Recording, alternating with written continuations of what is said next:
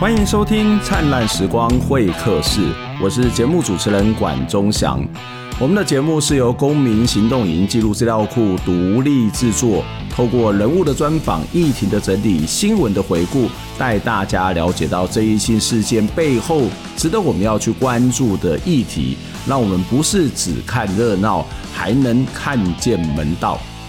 我们的经费是由公众捐款支持，欢迎大家用捐款的方式来支持我们，让我们可以走得更远，走得更好，制作更多的好节目。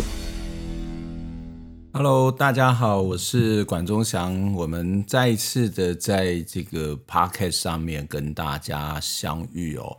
嗯，如果你同时有看我们的这个影音的这个播出，不管是在 Facebook 上面或者在 YouTube 上面，那你也听我们的 Podcast，应该就会知道我们 Podcast 是一个 Podcast 听友独享版嘛，就是呃比较会去跟大家聊聊天，或者是用比较轻松的方式来做。的确，我觉得应该这样讲了，我们其实经费不多，所以你大概很难再有时间再另外做一套。是全蓝的 podcast 或全蓝的一个影像的部分，因为这个事实上做任何的一个节目都需要时间或者是金钱上面的成本，可是，在现实上面两边的人其实也是有一些些落差，有一些些的不同哦。那我想我们就尽量的改进，至少我们可以在声音的部分稍微更轻松一点，比较聊天的这一种性质哦。那当然，我们每一次都会有不同的。透过一些会议，希望能够多做一些调整，所以也请大家能够透过不同的方式，多多的支持我们。不管你待会就帮我们按一个五颗星，或者是帮我们的留言来跟我们说说话，或是提提一些问题，或者是分享一些你对节目的经验跟看法。那当然，你也可以嗯捐款来支持我们，因为我们是一个完全的独立的媒体。所以没有任何的广告或者是业配，而是透过这个群众大众的支持哦。好，嗯，最近的天气是比较冷哈，所以嗯，大家多穿一些些的衣服，注意保暖，因为这个天气的变化事实上也蛮大的啊。那至少我想我们的观众听众朋友在呃，在香港、在中国、在美国、在。加拿大在欧洲很多国家都有，所以我们 我在想说，我在讲天气到底在讲哪个地方呢？对，我们在讲台湾，好，所以台湾最近这一阵子这个寒流啊，然后有些地方也有下雨，所以大家一定要注意保暖哦。那当然，在天冷的时候，其实很多人都想要窝在被窝里面，然后就不太想出去。这个时候呢，如果你肚子饿，大概就会想要叫外送吧。没有错，对，我们今天就要来跟大家谈这个外送员的议题。我们之前在节目当中也曾经呃找过郑宗瑞来谈外送员哈，那但是除了郑宗瑞那一集之外呢，今天这一集就是由呃灿烂时光会客室跟公民与社会学科中心合作的劳动议题讲座的第三场，那也就是这一系列到目前为止的最后一场啊。那我们要来跟大家邀请到的是外送员苏柏豪，那他同时也是这个呃全国外送产业工会的理事兼发言人。我们一样在这一次的节目当中，我们会分成三段来播出，让大家不会一次哇很很长的这个内容，然后压力很大，或者是不知不觉就忘了听后面哦。好，那我们就来听这一次的讲座的 Part One。各位老师，大家好，管老师，各位老师，大家好。呃，好，那我想，这是博豪。那我想，也许我们一开始可以先请你来谈一谈，为什么你会去加入这个外送员的工作哦？那参与外送员之前，你曾经做过什么样的一些工作？主要工作是什么呢？我记得以前你也曾经是公民记者。呃，对，是的。其实我一开始是开自己开电脑公司，自己开业开电脑公司，帮别人维修电脑啊，做一些电脑组装之类的这些工作。那其实电脑产业转型遇到一点瓶颈，因为它直接，嗯，目前现在大家都知道都是改用手机比较多，家用电脑的数量减少很多。那我面临一个转型的压力。那后来我就想说，那干脆就把公司结束掉，然后再另谋他途。那刚好呢，整个公民运动的状况兴起。那我那个时候看到哎，整个社会在变革，那我觉得我可以帮这个社会做些什么，我就开始做公民记者，做一些记录。然后在过了一阵子之后呢，我就被呃政党延揽进去做呃行销人才，掌管行销相关的工作。那到了大概二零一五年的时候，那我们就被派到马离岛马祖去参选立法委员。对，那这是一个很特别的经验，因为离岛我在去到马祖之前，其实没有认识任何一个马祖人，一个都没有。那我就是从那边从零开始。那等到了二零一六年，啊，选举完之后，那我们遇到一个困境，就是我们离下次选举可能还有一段时间，那可是我们的生计必须要。那我一那个时候就在想，那我怎么样可以既维持地方的热度，那我又可以，呃，取得我应有的生计？我想了很久，我想了很久之后，我就突然发现，哎，现在有个新兴，好像有个新兴的送货平台。怎样可以做一些收入上的补贴或替代？这样，所以后来我就先加入了拉拉快送的平台。那个时候还没有 Uber 哦，那个时候大概 Uber 还要再过一两个月才会在才会上市。那做了这个之后，我就发现，哎，其实外送这样子工作其实是相当自由，而且在那个时间点收入其实不差。所以我就大概就是维持做两周，然后两周后就飞到马祖。然后在两周后再飞回来台湾台北，然后继续做外送的工作，就这样维持了一段时间。那这刚好也维持维系了我这段时间的生计，以及后续的竞选经费也都筹募的比较充裕，这样子。嗯，所以其实你并不是为了要去了解外送的整个劳动的。啊，没有没有没有，我真的是有需要了，我真的是有需要，我需要钱。哦。但是其实工作有很多种啊，为什么一定要选外送外送员呢？当时考虑的是刚刚谈到的这种工作是一个比较弹性化的情况吗？是的，是的。其实外送的工作它非常的弹性，它弹性到说，你像我，我如果在台北工作的时候，大概一天是做十三到十六个小时，连续大概两周。啊，可是一听起来好像很哎，对对对对对对，可是很多啊，呃呃，对对对，很超啊，其实是很超。可是呢，我接下来我就想说，我要放空两个礼拜啦，我这这两个礼拜超一点就也就算了。嗯、所以那个时候我就选择说，那，诶，那既然外送平台非常弹性，那我又可以同时加入好几个外送平台去均摊那个单量的风险，我觉得还不错。那个时候的感觉是还不错，因为那个时候的薪资也没有降到现在这么低了，对，相对来说，所以以前不错的选择。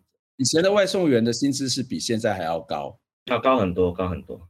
还要高很多哦，那待会我们可以在谈薪资的时候，可以再更详细的聊一下，为什么是薪资，呃，是因为竞争越来越多，然后薪资越来越少吗？还是发生什么样的状况？也许我们待会再跟他聊哦。那刚刚是谈到你自己这个加入外送员行列的这样的一个原因哦。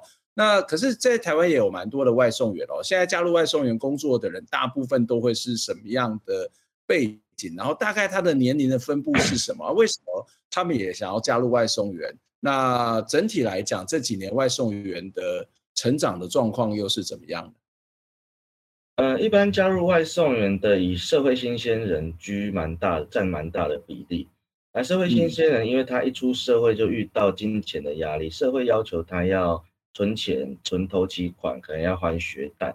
可是以现在一般的工作的起薪，你如果要还学贷，甚至要存买房啊、结婚的。基金的话，其实都不是很充裕，所以很多应届毕业生他就直接就投入了外送，甚至有些是在学就已经投入了，他毕业继续，毕业继续。那当然还是有一些，譬如说有一些是退休族群，他出来运运动，那也有一些是单亲家庭，单亲爸妈，他的时间需要非常非常弹性，因为小朋友状况不一定啊，而且常常会被中断，一般的工作可能不适合他，啊，或者说像。前一阵子旅游业啦，或者是健身房啊，或者是甚至呃八大行业，它被停业的时候，它有面临一个蛮大的转业潮。那转业潮有很大一部分也就来到外送业，呃，这是我们都可以看得到的。所以其实它变成说有一点像是社会的防护网的最后一环的那种感觉，因为它成本相对非常低。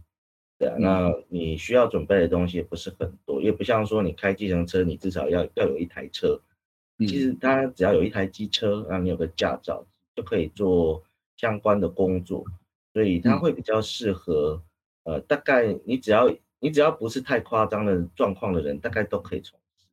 嗯我觉得这这其实蛮有趣的。例如说，你刚刚谈到呃，可能社会新鲜人他必须要还学贷，那或者是说在短期之内也可能找不到一个很合适的工作，在长期有经济的压力，所以外送员可能是他的一个选择，或者是一些。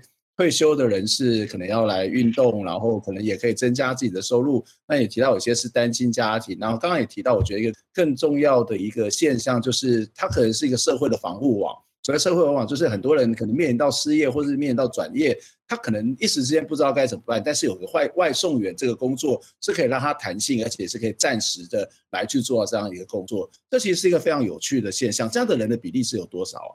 你是说那个转业来的吗？这两年非常多。嗯、这两年因为疫情的关系，对、嗯，包括旅游业者，甚至餐厅业者啊、呃嗯，或者是有一些工厂去年有受到影响的，都转业过来做外送的非常多。还有八大、嗯、八大行业也占比非常高。嗯 OK，那大在最近这几年，外送员似乎有这个逐步成长的趋势，特别是你刚刚谈到疫情等等的问题哦。那现在大概台湾有多少从事外送员的这样的一种人口呢？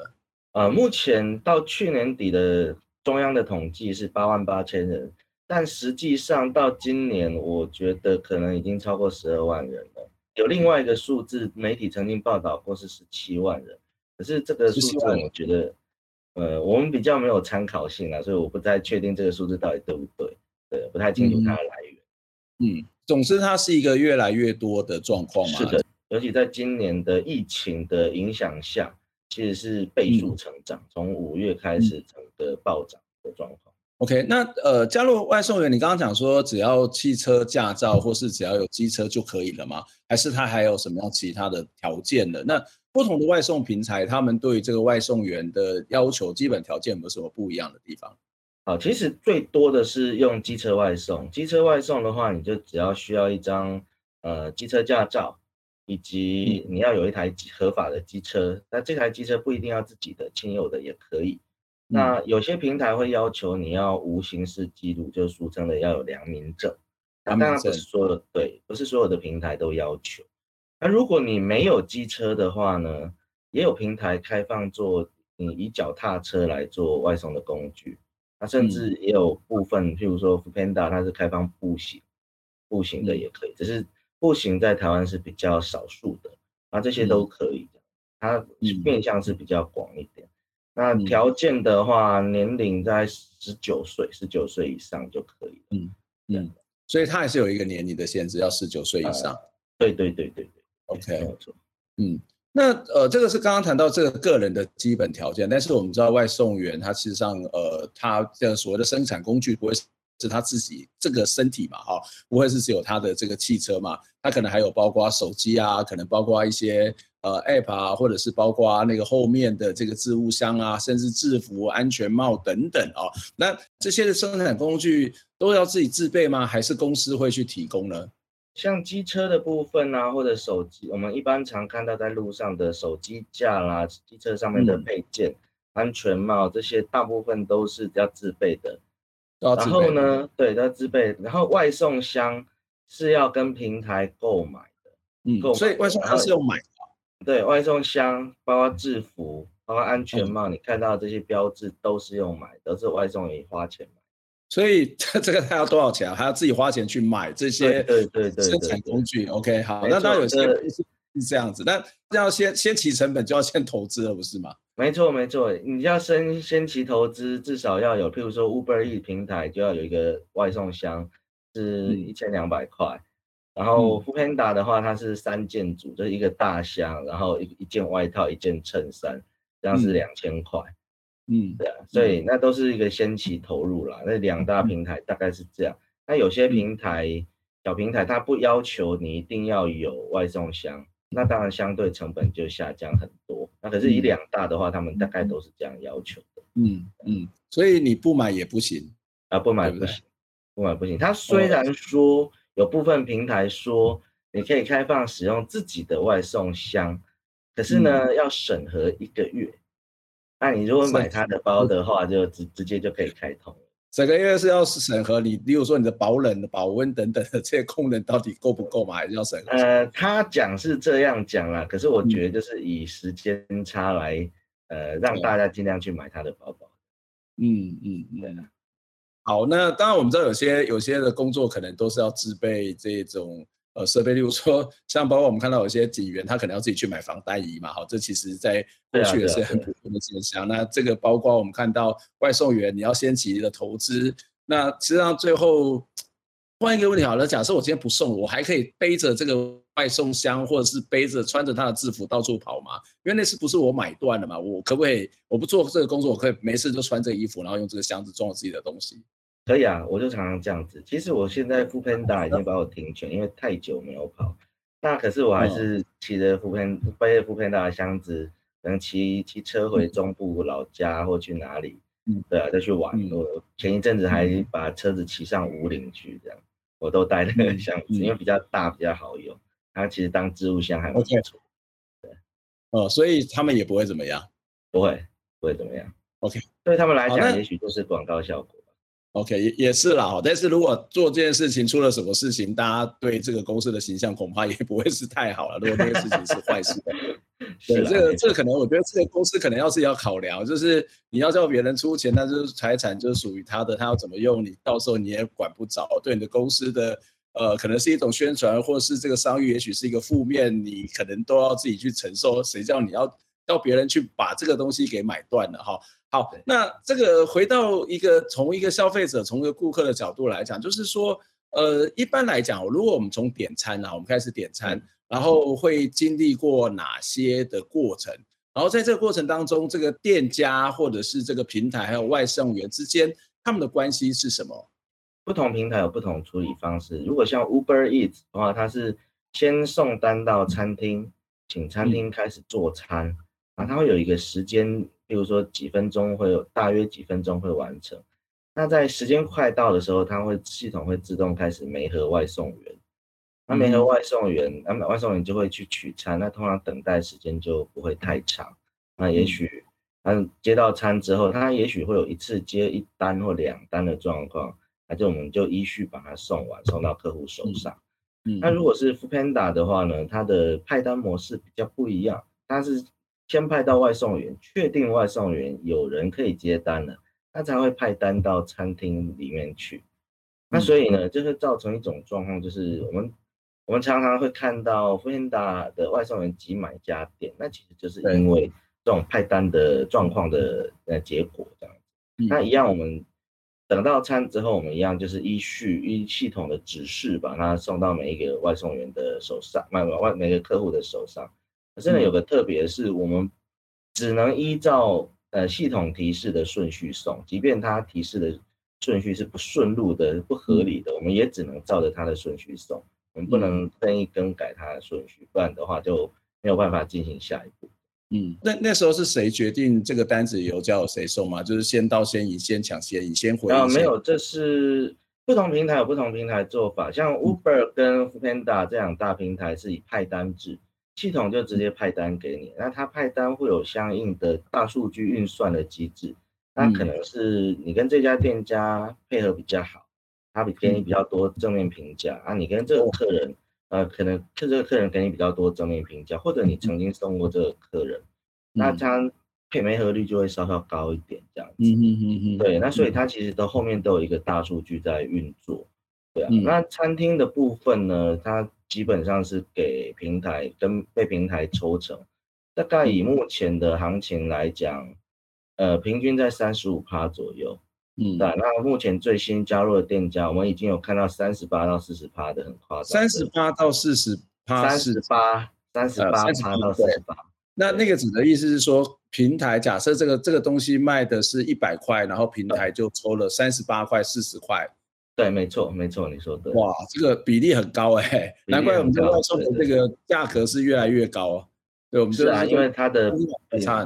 嗯，对，因为平台跟店家签约的抽成的趴数其实也是越来越高。嗯嗯，所以刚刚你有提到一件事情，就是说，呃，它会有一个大数据去运算，所以帮外送员打分数的不是只有消费者顾客，还包括店家。店家还有、嗯、还有系统系统平台，系统系统平台也会打分数。他们内部有一些有一些数据，嗯，然后有相应的一些状况。所以说，其实我们也不是我们我们都在抓它的原则，可能其实不一定抓得到。嗯，所以这个原则，这个演算法也会随时有改变的可能的意思。对对对，有随时都有改变，随时都有改变。哇，这个这个是一个很有趣的，这个其实已经不是什么劳动权益的问题，但是背后可能是一个更庞大的监控的问题，一些搁置的问题等等哦。这其实还蛮蛮蛮值得再更进一步的讨论哦。那你刚刚有谈到说，这个现在大概呃平台会抽店家大概百分之三十八、四十等等哦。那回到这个这个抽的这么高的层数到外送员的身上，他是怎么样去算这个薪资的呢？就是在这一百块当中。可能会有四十块是平台，然后这个业主只有六十块。那平台再从这个四十块当中再去分润给这些外送员吗？还是他有固定的薪水，或是其他算法？以目前的话，平台给我们的薪资呢？那以 Foodpanda 来讲，现在基本薪是一单是三十块，嗯，一单是三十块起跳，基本薪资。然后对对对，然后 Uber E 大概是三十五块到四十块之间起跳。嗯那如果你同时送两单的话，这个基本价还会再打折，还会再打折。嗯、就算是加上可能里程比较远一点，它会加一点里程费用，或者你累积到一定趟次之后，它会给你一个趟次奖金。即便加上这些之后，嗯、我们平均拿到的每单的收入大概也只有到四十到六十块之间。对，嗯，对，四十到六十块，一般来讲，如果在一般的所谓都会区啦，哈，就是。它大概是要多少时间，它才有赚得到？你是说一单吗？一单的话，以平均一个小时，大概可以做两到三单，比较少大概两单，多一点三单的话，那四十块到六十块，大概一个就是大概二十分到三十分钟。所以一个小时大概是时薪换起来是一百八，一百八吗？那是那是最好的状况，那是最好的状况，当然这是最好的状况。除非你有遇到餐期，就是所谓中午午餐尖峰时段，可能会稍稍高一点。嗯那不然的话，如果你在一般的离峰时段的话，你要到一百八，其实还不太容易。嗯嗯，对啊，其实都低于基本时薪的，尤其中南部都很明确的低于基本时薪。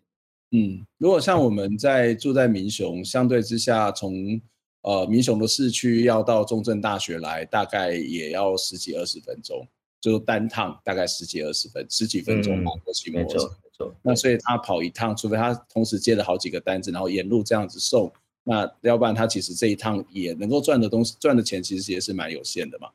对，没错，其实是蛮有限的。对，嗯嗯嗯嗯。那薪资大概多久结算一次？是一个月吗？或是一一天，或是一定的时间呢？哦，目前的话，Uber E 是两周一次。两周一次，可是明他已他今天刚刚发公告，明天开始要嗯转会改成一周一次，一周一次，一周结算一次。那 Foodpanda 一直以来都是半个月一次，嗯哼，半个月一次。好，那你刚刚在一开始的时候，你说你刚出来跑单的时候，开始做外送的时候，你的薪水是比现在高很多，啊，当然高很多。所以以以前一开始的时候，大概是两三年前嘛，是吧？对。对，那两三年前大概，如果你刚刚讲说平均时薪来看的话，会赚多少钱啊？三百多块，三百多，三百多，三百多，三百五左右，三百五。那现在是大概六十块，这差了时薪。现在时薪，你刚刚说时薪嘛？那如果是以每件来讲的话，每件来讲的话，那个时候是一百到一百二了，一百到，当然也是有两两三倍的价差嘛。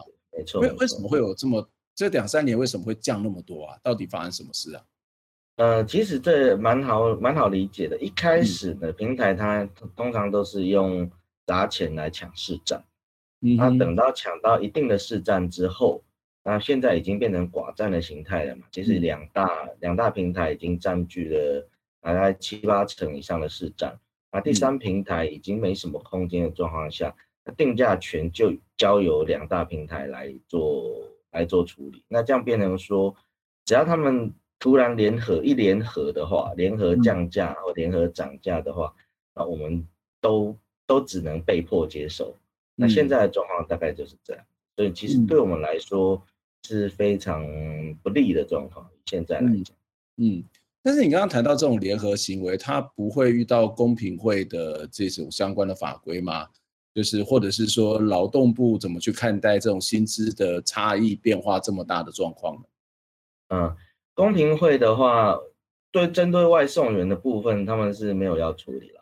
嗯、那如果是针对餐厅业者的部分，他曾他前一阵子有开罚了 foodpanda 平台两百万，因为他禁止那些餐厅业者去接受某种形态的，就是没有没有开放餐厅业者去选择说要不要接某种形态的订单，例如说自来电自取的订单要不要接，他都强迫你一定要去接。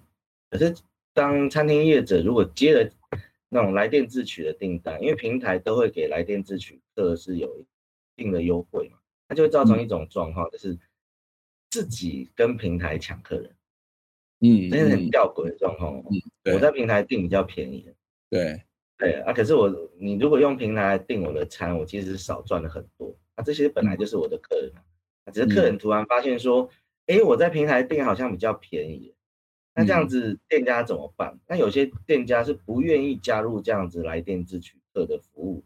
可是，在 foodpanda，他当初是要求所有店家一定要加入，对，因为这一点遭到公平会开罚，对啊。嗯、那我们目前的话，外送员因为切身未明啊，你到底是承揽制还是自营承揽制的自营劳动者，嗯、或者是你到底是雇佣制？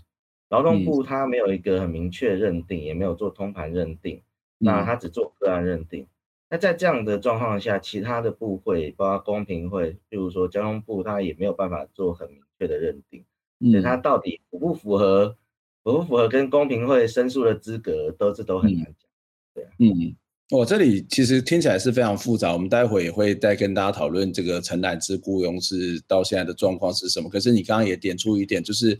当当他的劳动的关系不明确的时候，不管是承揽制或者是雇佣制，或是你其实也提到了，待会我们谈到所谓类劳工制这种东西，如果定位不明的话，事实上它会涉及到的相关的主管机关也好，或者是相关的权益保护的机构也好，它可能也会出现会不知道怎么办，或是他没有任何法源依据的状况哦。这待会我们再继续的跟大家讨论。我觉得这其实还算是一个。蛮蛮严重的问题哦，就是看起来是很劳动的弹性化，但是这个保障看起来也是某种的弹性化了，就是有人要保障，保 障到时候弹性。那你刚刚谈到这个平台，它抽成抽了大概三成四成左右，那在这种比例很高，那这些这些店家为什么也愿意加入啊？这个对店家来讲，真的会让他的。这一种呃，生意会变得更好吗？还是其实就像你刚刚谈到，它会出现自己打自己的情况？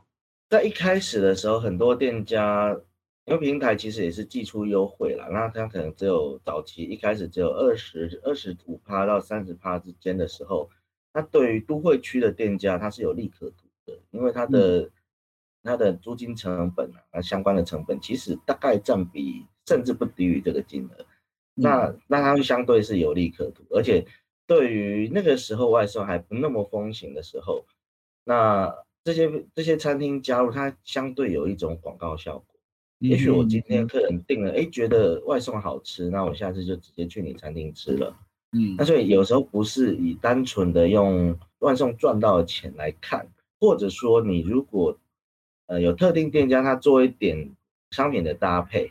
他用套餐的方式，他不做单点，他就都是用套餐的方式出餐。那这样在搭配的过程中，他可以把利润高跟利润低的东西做结合，那把这些抽成相相对的弥补掉一点，那其实相对还是有赚头的。嗯嗯，对，那是一开始的状况。可是现在抽成越来越高之后，那大家为了要有赚，可能都把价格垫上去了。嗯。价格叠上就是它其实就转嫁到消费者的身上。对对对对对，其实转嫁到消费者身上。对，其实我我是没有做外送的 app，但是因为我家人有。那在疫情的这个过程当中，这的确对我们来讲是一个很大的帮助，因为大家呃餐厅也没开，或是出去吃饭也不方便。可是其实我都会发现，哎，怎么在过去跟现在这这个。价差其实是越来越多，所以一旦这个疫情恢复之后，我其实我们家就不用这个 app，我们就直接跑去现场买。就是你花的油钱，或是你也可以运动，那甚至花的油钱也不需要这么多。那反正我们闲闲没事也去买哈，所以这个长期来讲对店家到底是不是一个好处？我觉得恐怕可能还是另外一个很值得去谈的一些议题。那呃，在有一场记者会哦，就是全球尊严劳动日的这次记者会当中，你提到一个例子哦，这对你提到这个例子，他说在你是说在台湾目前有两大外送平台，就是大家都知道的 Foodpanda 跟 Uber Eats 哦，有所谓的黑箱寄薪的问题哦。啊，是的。什么什么是黑箱寄薪的问题哦？就是你举一个例子，他说。你是说，曾经有外送员预计收入应该是两万五千多，然后到了发薪日呢直接被砍到一万四千多，哎，怎么会出现这么多？是你自己算错吗？还是你在这个计算的规则不同吗？还是真的被黑箱给 A 掉了呢？对，是被黑箱给 A 掉了。怎么说？因为平台它会对外送员制定一系列的标准，一系列的要求。以 Foodpanda 平台来讲，它要求外送员。取餐率，接到单之后的取餐率要嗯百分之八十五以上，就是你不能任意的拒单，你只能拒一定比例以下的单。那要一定要八百分之八十五以上才能拿拿到他完整的奖金加上一些费用。如果没有达到的话，他就会把奖金通通都扣掉，他称之为奖金的东西全部扣掉，你就只有基本费。那你就只有基本费的话，那一差就差非常的多，就会变成说。那原本预计可能两万五，可是因为你可能取餐率差了一个两一个 percent 或两个 percent，他就把你一万多块都扣掉，这样大概五六成左右的金额。嗯，那为什么我会说它是黑箱？因为它不公布你的取餐率，它是到了结算日才一次告诉你说，啊，你这半个月的取餐率是多少？它没有及时对我们知道，不对我们公告。它没有及时对我们公告的话，那我们其实根本在过程中到底。因为系统 bug 帮我们加了多少趴进去，或者因为它的系统的一些不公平的状况，帮我们多算了多少张呃取消单进去，嗯，这我们都没有办法立立刻去勾稽到，那我们只能在最后那个薪资条出来的那一刻，我们才知道啊，我们怎么回事？我可能没有拒单，没有说不跑单的状况下，可是它的取餐率就给我只算到八百分之八十四、八十三，嗯，哇，那糟糕，那我可能。百分之三四十的收入就不见了，对啊，那我们是觉得说这样的状况是非常的不合理。那我们是我们认为说这个东西一定应该是要透明跟跟大家讲，它以及它的薪资计算公式。我刚刚为什么不知道大家有没有注意到？我说大概大约是多少到多少的钱这样子，嗯，因为它真的很不公开，我们根本就不知道它是怎么算，对啊，嗯，对啊，我们完全不知道它是怎么算。一开始没有签订任何的。呃，劳动契约吗？劳动契约就是劳动契约，它就是以承揽的方式去签，然后它就是说平台拥有一切的解释权啊，平台有解释权，对对对，而且合约内容没有，合约内容并没有明定的收入的标准如何计算，啊，所以它平台可以一个礼拜、两个礼拜就调。所以这个这个刚刚谈到那个计薪的标准，它也是一个浮动的嘛，就是随时它调，然后就算它调，它也不会跟你讨论，也不会告诉你。你的意思是这样子？完全不会跟你讨论，它只会告诉你最后一个结果。而、嗯、那个结果是不是对的，我们都还要思考看看，因为它告诉你的资讯不一定是最后的资讯，嗯，最后真实运用的资讯，所以我们就完全处在一个完全不知道薪资怎么计算的状态下。嗯。啊，在做这件事情，然后即便是平台当初承诺我们说啊，如果你接比较远的单，会有比较多一点的钱，那它是为了公平性。可是实际上，我们就看到远单的钱，假设十公里的单，虽然不见得那么假设啦，十公里的单它可能有到呃七八十块，那这两个礼拜你再看它出现十公里的单，可能只剩五六五六十块，那到底什么原因不见得不知道，没有，他也不会告诉你。他就是只给你一个金额，你要接不接这样子？那、啊、你不接，你不接的话，你的取餐力不足，那就是一样扣你钱。嗯，所以你也不会知道你今天这个单子到底是不是呃所谓取餐率，或者是你是不是有接单有没有成功，或者是你跑了多少的这个里程数，应该要加薪加的奖金或者薪水多少，这个都没有任何的数字，但是。他们不是对于数字的掌握，对大数据的这种掌握是很厉害的嘛？但是这些东西也完全没有显现在你们的 App 或者是相关的联系的这些资料上面。其实我们有人做外挂城市，外挂城市其实都看得到这些东西，嗯、所以我们认为是平台刻意造成的，他、嗯、是故意不让你看，因为让你看你的选择性就多了，那他可能就是被拒单的机会可能变高了。他为了让每单可能都尽量有人送，所以他就不公道这种数据，故意的。嗯嗯，对。你你这是在一场记者会里面去说出来的这件事，也就是代表你是公开的呼吁、公开的指控这样的一个现象，这种状况。这两个平台业者有针对这样指控跟质疑有任何的回应吗？他们就说他们有公式啊，他们的每单都会给你明确的金额，你可以自己选择要接或不接啊。嗯，对啊，他们并没有针对我们提出的指控内涵做出任何回应，他们认为他们已经很公开了。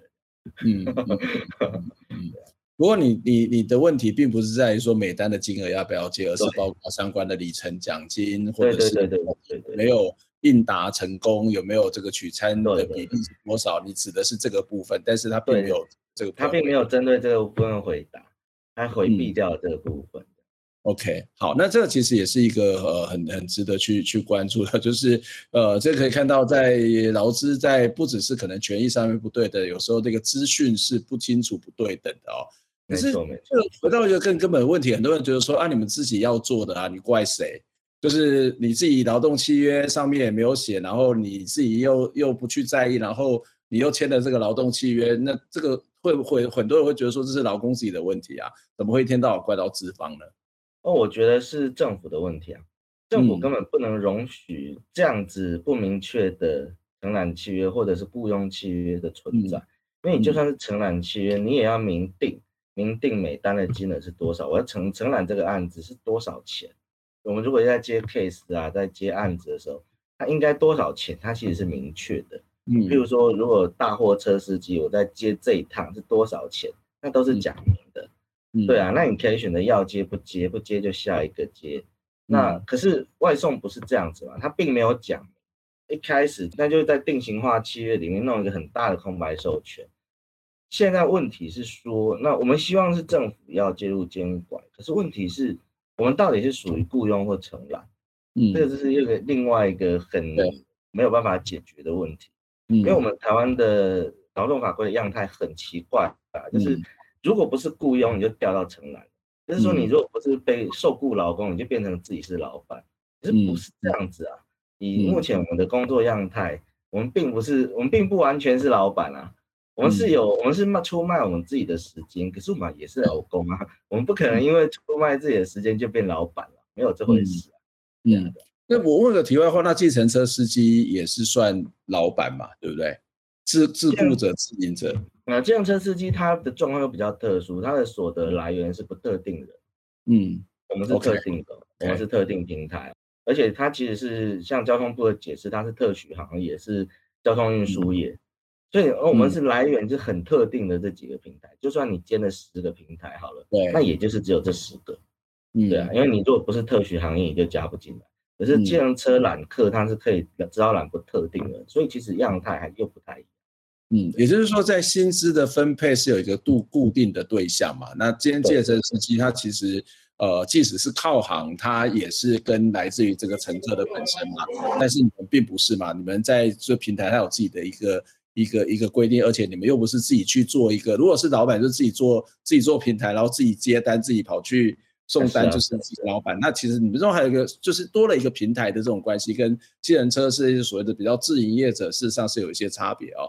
那另外其实是，嗯，因为也是我记得也是在记者会或者在其他场合，你可能也提到过这样一个例子，就是说，呃，因为我们外送的行业大概也是这两年开始，所以今年初就开始有外送员在报税了嘛，哈。然后呢，他在报税的时候发现这个跑外送的收入哦，被列为其他所得，而不是薪资所得哦。那这是怎么回事？就是说，先帮我们解释一下，其他所得跟薪资所得有什么不一样哈？然后这个对外送员的权益有什么样的影响？如果被列入薪资所得的话，那你每年有二十万的薪资特别扣除额可以使用，那至少有二十万是免税的。对对啊，那那如果你被列为其他收入的话，它全部都要课税，嗯，他们就没有，他就没有纳入在扣除额里面，那全部都要课税。那这样子的话，对于外送员来讲，就算以最低税率来算，你都要多缴好几千块，嗯，对，对，都要多缴好几千块的税金。那我们当然觉得这样不合理啊，那我们其实这就是薪资啊，你怎么会变其他收入？嗯，对啊，而且。呃，我们还遇到一个状况，就是说，因为 Uber E 今年正式登陆台湾，成为台湾的公司，它以前算是境外公司。对，好，那以前他们怎么帮我们做报税？他都是用海外收入，他有他有的有报，有的没报。那今年他落地成为台湾公司之后呢，我们的税捐机关就开始追查他前几年的税金。嗯，对，那追查前几年税金之后呢，这些补税通知就有可能寄到我们的外送员的手上，追追好几年的税金。OK，对对 对，这是非常糟糕的一种状况。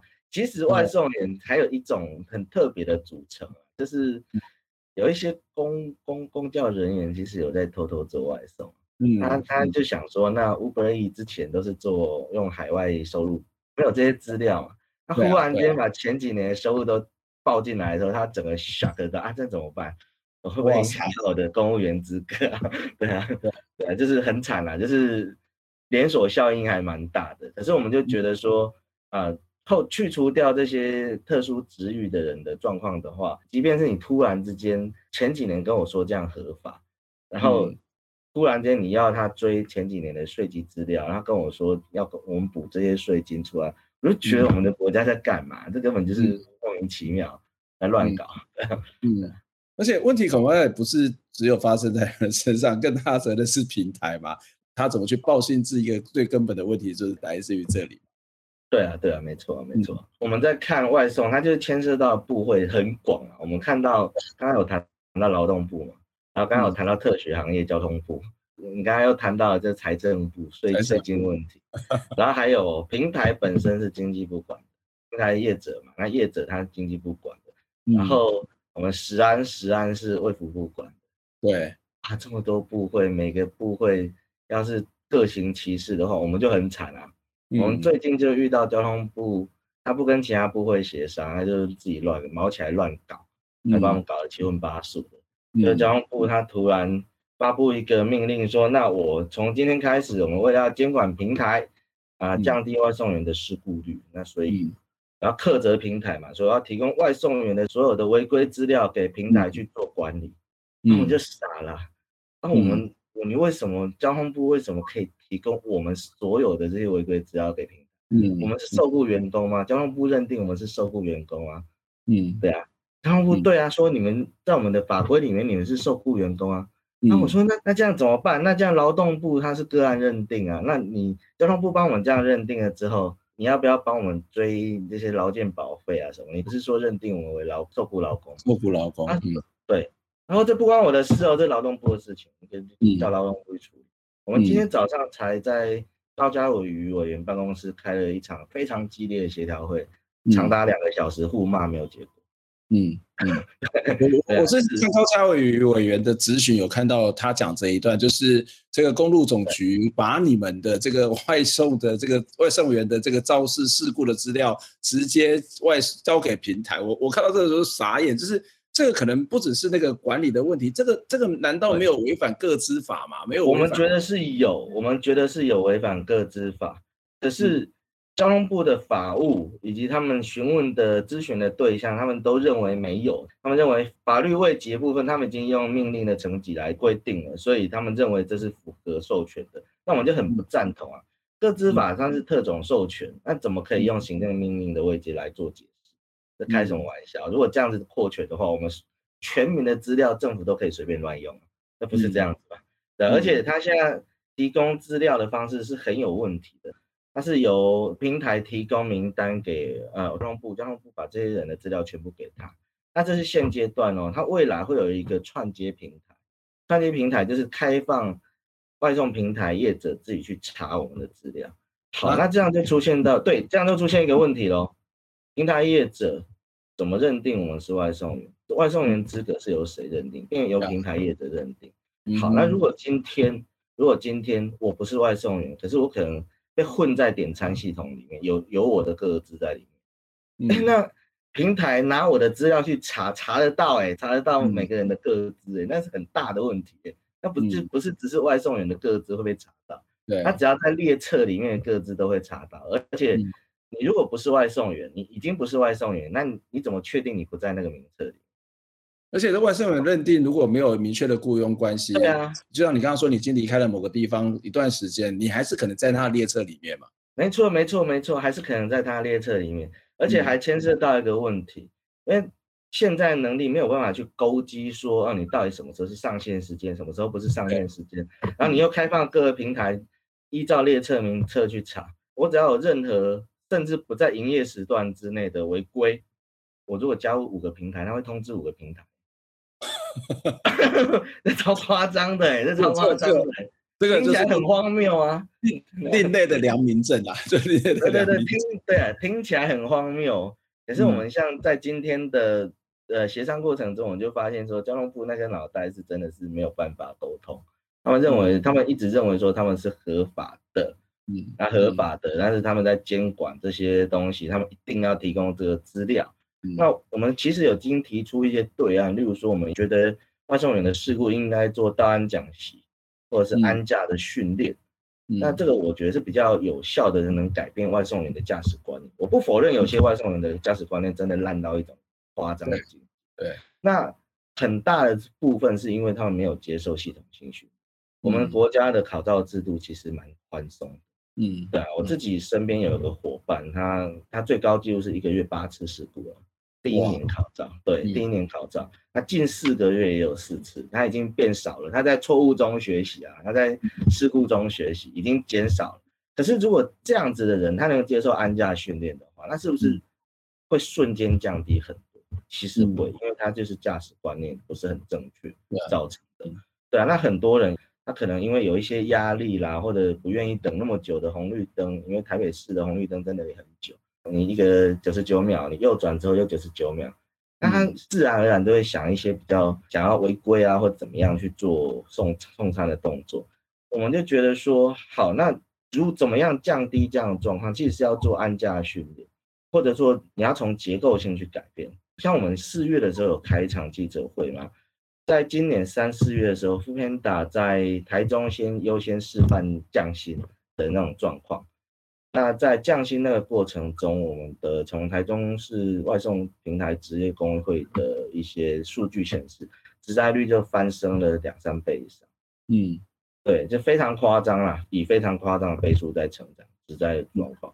那我就觉得，我们是认为说，政府应该是要全盘的正视这样子的问题，而不是放任一个单一部位去乱搞哦，乱搞外送员。而且这些交通部提供了这些资料之后，他甚至跟我们讲，我们问甚至问他说。那你有没有办法苛责平台说不要对我们做停权的处分？你可以做安驾或者驾训啊什么什么。那你们有没有办法对他苛责？那如果他违反的话，你有没有办法惩处他？然后不说没有办法，应该是没有办法。对对，没有办法嘛。对啊。